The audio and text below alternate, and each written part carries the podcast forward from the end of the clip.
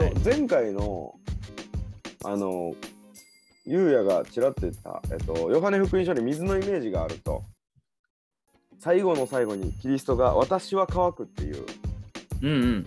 でもその前に命の水を、私が与える命の水を飲むものは永遠に乾くことがないって言ってる、そのキリストが乾くってどういうことやねんっていう話。うんで俺も結構考えさせられてでそれを今回説教演習っていう授業で、えっとうん。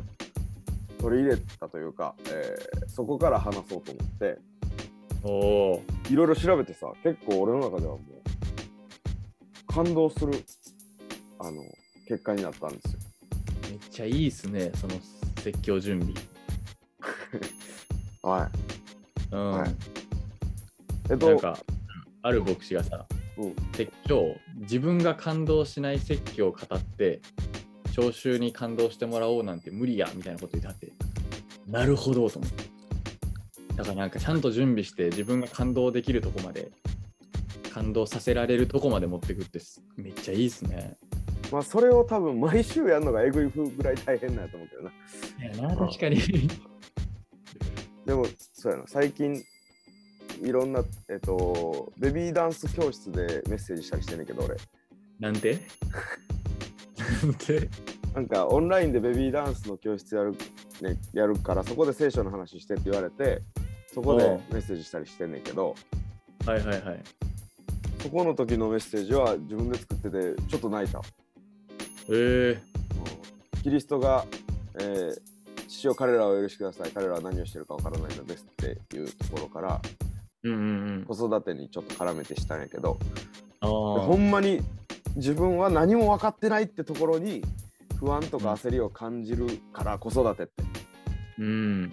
何が正解か分からへんしその分からへんことがすごく自分が責められてるように感じるというか、うん。まあ、責任感とその重圧にこう押しつぶされそうになるっていう時にうん。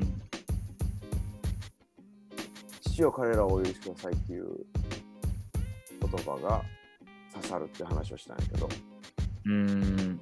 その分からへんって時にさ恐れと不安が来たその後にはさちょっと残酷な気持ち俺の黒い部分が出てくるんだなうん。それはイエス・キリストを十字架につけたユダヤ人たちと変わらんとうん。うん。もうそれがあのすごく自覚させられた説教準備やったんやけどはいはいはい。なんぼほど脱線すんねん まあまあまああの前回の話をさらっとおさらいすると、えっと、ヨハネ福音書に水のイメージがたくさん出てくると。はい。はいえーそもそもヨハネのバプテスマあバプテスマのヨハネの水のバプテスマから始まってでその後カナの婚礼の印があって、えーサマリアの女とのやり取りがあって井戸の前でイエス・キリストが乾いてるっていうことがあって、でその後ベテスダの池のなんかここに入ったら病気良くなりますよみたいな噂のとこがあったりして、うんうんうん。で最後の晩餐では水で足を洗うっていうね。うん。でまあナルドのこういうもある意味で俺はちょっと水のイメージがあんねんけど。確かに確かに。油注がれるっていううん。まあそれをゆうやに聞いてで、うん。あほんまやなと思って。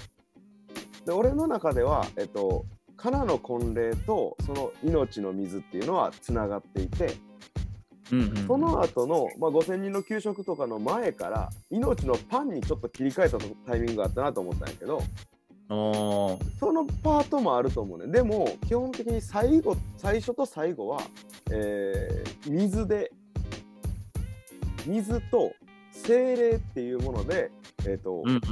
通してると思う。はいはいはいはい。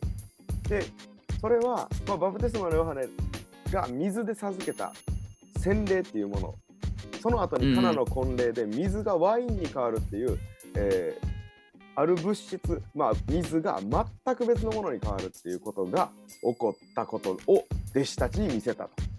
ああ、なるほどね。でその後にサマリアの女に決して乾くことない水をあなたに授けるよってそうしたらあなたのうちから泉が湧き上がってくるとうんうんうん。そういうことを言うそこに流れがあるなと思ったんですよね。はいはいはいはい。人の霊とか魂を水で例えてそれがガラッと変えられるっていうああ。変えられた後は泉が湧き上がるような永遠に乾かない新しいものにされるっていうはいはいはいはい。ことだと、うんうんうん。まあ、そこはつながってるなと思ってたんですよね。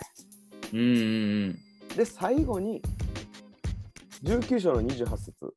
それからイエスは全てのことが完了したのを知ると聖書が成就するために、聖書が成就するために私は乾くと言われた。はいはいはい。っていう、だからここにも水のイメージがあるけど、さっきの、はいまあ乾かないと矛盾するんやないかってでもこれはうん聖書が成就するために言われたことだっていうことは絶対に意味があるうんうんうん。確かに。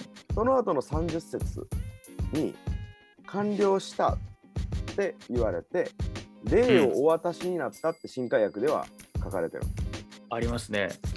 霊をお渡しになったを完了したと表現するとほう。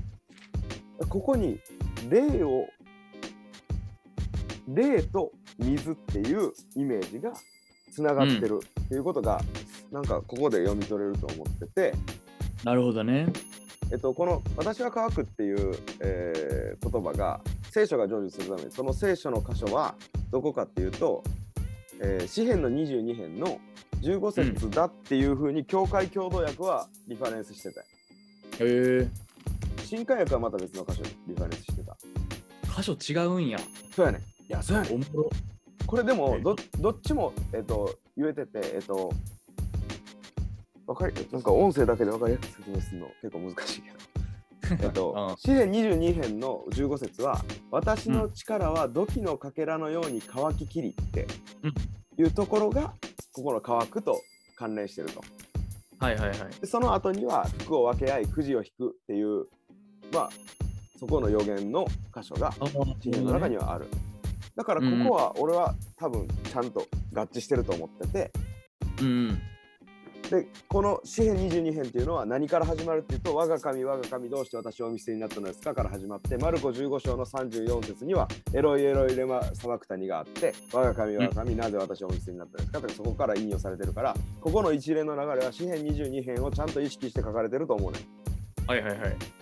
でえっ、と新海訳がリファレンスしてた新海訳のあの第3版やけどねうん、うん。リファレンスしてた69編の21節なんやけどそこははいはい。水ぶどう酒を飲ませるっていうところああ、なるほどね。はそこから絶対来てると思はいはいはい。うだからそれもどっちも間違いじゃなくて別の箇所のことをあの詩篇から取ってるというふうにあのちゃんと見抜いてるっていううんうんうんうん。で詩篇のこのところで力が乾くって書いてるはいはいはいはい。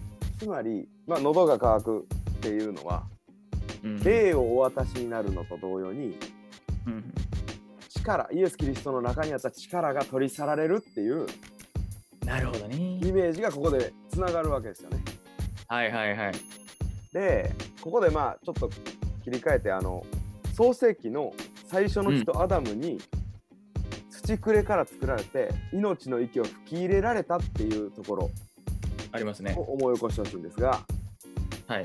しかしアダムは罪を犯してその後の神の宣言であなたは塵に変えるって言われる、はいはいはい。命の息を引き上げられたというか命の息が入れられた存在としては死んだから、うん。うんうんうん土に属するものとなってしまった。これはまあコリントにある、えー表現やねんけど。うーローマどっちかな。土に属するものとなってしまった。うんうんうん。で、俺はここでキリストはこの命の息を取られたんじゃないかと思う。うんうんうんうん。御霊の力によって動いていたキリストがうんうんうん。その御霊の力を取り去られて神のことが分からなくなった。うんうんうん御霊によって神のことを知っていたあえて御霊によってそのことを知知るようにあのへりくだられてたキリストから御霊が取り去られたということではないかと思う。はいはいはいはい。で20章の、えーごめんルカのあルカじゃないヨハネの20章の22節に、復活された後のキリストが弟子たちに息を吹きかけるシーンがある。ありますね。これは完全に創世記の2章の、えー人に息を吹き入れられたっていうところが、うんうんうん。まあ、伏線回収されてる。はいはいはいはい。ふ復活してキリストの中には命の永遠に乾くことのない水を与える力がうんうんうん。また再びあったと。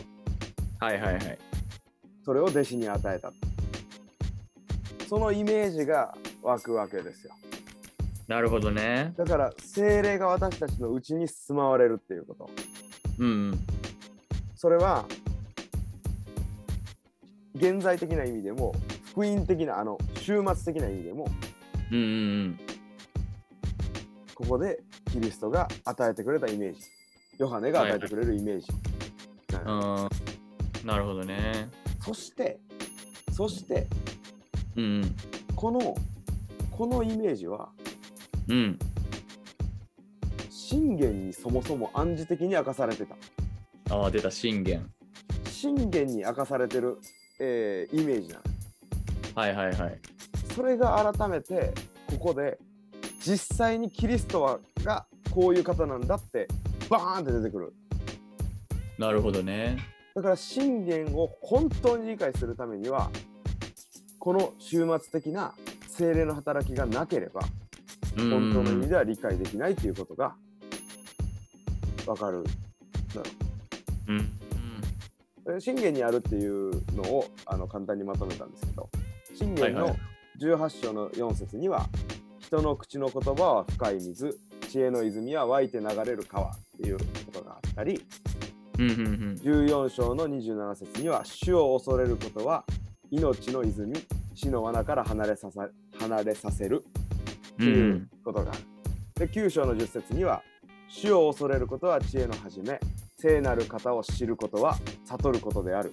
私によってあなたの日は多くなりあなたの命の年が加えられるからだ。この泉が与えられる知恵の泉神の知恵の泉が与えられるっていうことが、聖なる方を知ることうんうんうん。命の日が長くなることとつながってるというのが信玄でもすでにそのイメージは描かれてるなるほどね。のよね。うんうんうん。だから私は乾くって言ったその一言はめちゃくちゃ深い。うんうんうん。御霊が与えられるっていうその本当の神の国がここに実現されるこの私たちのうちに実現されるっていうことのうんうん。イメージがここには積み込まれてるというかうんうんうん。っていうことやったということが分かったんですよ。なるほどね。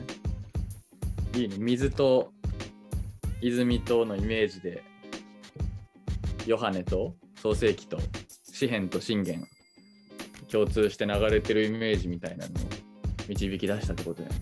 はい。面白いなぁ水と御霊で言うとさ、ヨハネの福音書のさ、3章のあのニコデモとの対話も、やんな。ああ、そうそうそうそうそうそうそう。水と御霊によって生まれなければみたいなところでもパラレルで出てきてますよねうん。うんうんうんあのサマリアの女のさ、とこ、うん御霊と真理によって父を礼拝する時が来ますって書いてる。うんうんうん。それはイエス・キリストにその水を与えられた人たちなんですよって。キリストによって、キリストによってそれが実現されるんですよっていうことを言うわけですよ。うんうんうんうん。そこでもその真理と御霊って、えっと、2つ並べて確かにね言っ。てるね。ニコデモの水と御霊っていうのもあのちょっと共通してると思う。うんうんうん。当たり前やけど、やっぱり精霊はキーワードなんやね。まあ、ヨハネの福音書だけじゃないんやろうけど。精霊はキーワードやし、イエス・キリストが明かしたことは、うん。終末の、つまりこの世の終わりのことがはっきりと明かされたよね、イエス・キリストによって。うんうんうん。それは旧約においても暗示はされていたけど、イエス・キリストによって終わりの時が来たっていうふうに、ここではっきりと明かされた。はいはいはい、はいで。人は知識においてもこの終末的な意味を本当に理解してるかどうかでうん。その知識の深さが変わってくるっていう。あつまり真理私が真理であるってイエス・キリストが言ったのはーうんうん。旧約聖書でも明かされてる真理じゃなくて旧約聖書で暗示されてたものをがっちりとそこに、えっと、はっきりとまだ明かされてなかった終末の理解をあ。ちゃんと加えたんですよってうーん。だからこの世の中をちゃんと見るときに創世記の理解と創世記の神が素晴らしいものとして作ったっていう理解とうんうん。最後に神が新しい新天新地を送られるっていう理解を持ってこの世界を見ないとうんうんうん。本当に神の栄光がこの世界に現れてるっていうことがわからない。はいはいはい。そういう意味でイエス・キリストは真理でありそしてその真理とイエス・キリストが来られた後から働かれるその終末的な働きをする御霊。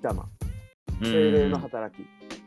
はイエス・キリストによってこう一つとなってこの時から変わったんだっていう。それまでの精霊の働きはあったと思うね。ダビデを導き、モーセを導き、アブラハムを導きって、精霊の働きやと思う。はいはいはいで、それまでとはこのイエス・キリストのこのタイミングで変わったっていう、うんうん。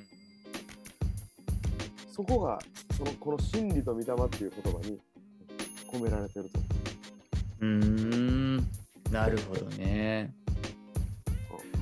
いや俺御霊を取り去られるっていうイエスの最終的に乾くっていうのが御霊を取り去られたっていうことの比喩みたいな感じで合ってます？ジョージさんの理解で。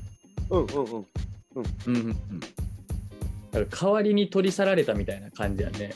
人の代わりにというか。ああ、そうやね。なんか御霊と一致してるはずの人やんイエスっていう人は。でその人が乾く、まあ、つまり御霊を取り去られた結果乾いてるみたいなっていうところにもなんか人間の代わりにそこまでしてくれたみたいなところがめっちゃあるなっていうのを思いますよね。なんか本当に人となったっていうことやと思ってて、うん。堕落した人が行き着く先のその読みっていうところに行く行くためにというか、うんうんうん。行くには御霊は取り去られてる状態じゃないと、まあ、うん行けへんというか、うんうんうん、ってことやったんかなって思ってる。なるほどね。うんいやなんか自分は恥と名誉の勉強をしようと思ってるからさうん、その聖書で恥の言葉とか出てきたらこうチェックするようにしてるんですけどさっきの詩篇のあのレファレンスされてる箇所。22 20とあ22編と69編のあの、乾く系の言葉の周辺って結構恥を表す言葉が多用されてるんですよね。だから22編やったらあー6節私は虫けらです。人間ではありません。人のそしりの的、民の蔑みの的です。私を見る者は皆私をあざけりますっていうのを、どうして私をお見捨てになったんですかって言ってる人、まあ、ダビデかな、ここでは、が言ってて、で、それをイエスが後に引用されててみたいな。だからなんか、わからんけど、当時の人はこの、そのイエスの言葉を聞いたら、あ、詩篇のあれやって分かったってすると、なんかその恥を恥の的になってるみたいなところまで喚起して世界一恥ずかしい存在みたいな十字架上にかかってっていうところもあんねやろなみたいな。だから69編の方ではあれやねあの巣を飲ませましたの直前の19節であなたはよくご存知です。神様はよくご存知です。私へのあざけりと恥と恥辱と3連チャンやねん。あざけり恥恥辱。うん。で、あざきりが私の心を打ち砕き、私はひどく病んでいますっていう。すごい恥を表す言葉が出てくるところを、まあ、意図して引用されてるやとしたら、なんか恥も一手に負って、御霊を失ってみたいな、究極状態になられたんやなっていうのを思わされますよね。なるほどね。人の怒りとか恐れってやっぱ恥とやっぱ結びついてるなと思うな。ううんうん恥かかされることに怒りとか恨みを持つんちゃうかなとうん。今うん「鬼滅の刃」を読んでて思ってる鬼滅の刃？今？今更借りて読んでんねんけどあ、あれは。結構深いこと言うねんなただまあ日本の神道のなんかあのー土台を使ってるねんけどうん。でも心への考察とか、うんうん人間っていう存在への考察とかはめっちゃ深いなと思う深いよね、確かに。で、なんかお人が鬼になるっていうのもさ、その日本の歴史をちゃんと反映してるというか、まあ、鬼にされるとかって言った方が多分正しいんやけど、日本の歴史とか妖怪の歴史とかを考えると、出たそう。いや、ほんまにね、ようできてるというか、その、鬼滅の刃がまあ流行って便乗とかでやと思うけど、鬼に関する本がよく出たりしたのよ。文化人類学とか民族学の分野で。で、鬼滅の刃と絡めて、その、鬼が藤の花を恐れるのは、まあ、日本の歴史ですんげえ力を持ってた藤原氏と関係してる。で藤原氏がもう天皇を超えるぐらいの力を持ったんよね平安時代にかけてでその時に藤原氏の哲学に合わない人たち支配に合わない人たちを全員こうあいつらは人じゃないみたいな感じで妖怪とか鬼の存在にしていったみたいなところがあって、その藤の花を恐れる藤原氏の藤を恐れてるのがあるんじゃないかみたいな説があって、まあ、それは作者がどこまで意図してるか分からへんけど意味付けとしてはすごいよくわかる。わざわざ藤の花っていうのは。でだから追いやられて社会の外に出された人たちを鬼にした日本というか。うん。っていうのはすごいあの「鬼滅の刃」の鬼たちもさ俺全部読んでないからちょっとわからんけどそのそれ相応の理由があるやん。鬼になってしまった理由というか。ちゃんとちゃんと描くねんなそれをな、うん。うん。だから純粋な悪にはしないちゃんと事情があってみたいな、死ぬ間際にその回想シーンがめっちゃ長いのがあったりするっていう、描き方はすごいよね。なんかただのゾンビものかと思ってたけど全然違ったわ 違う、まあ、ゾンビものもよくわからんけど、ちゃうな。ゾンビもの流行ってるもんな。うんなんかそのそのパターンかよって思ってたけど全然違うかった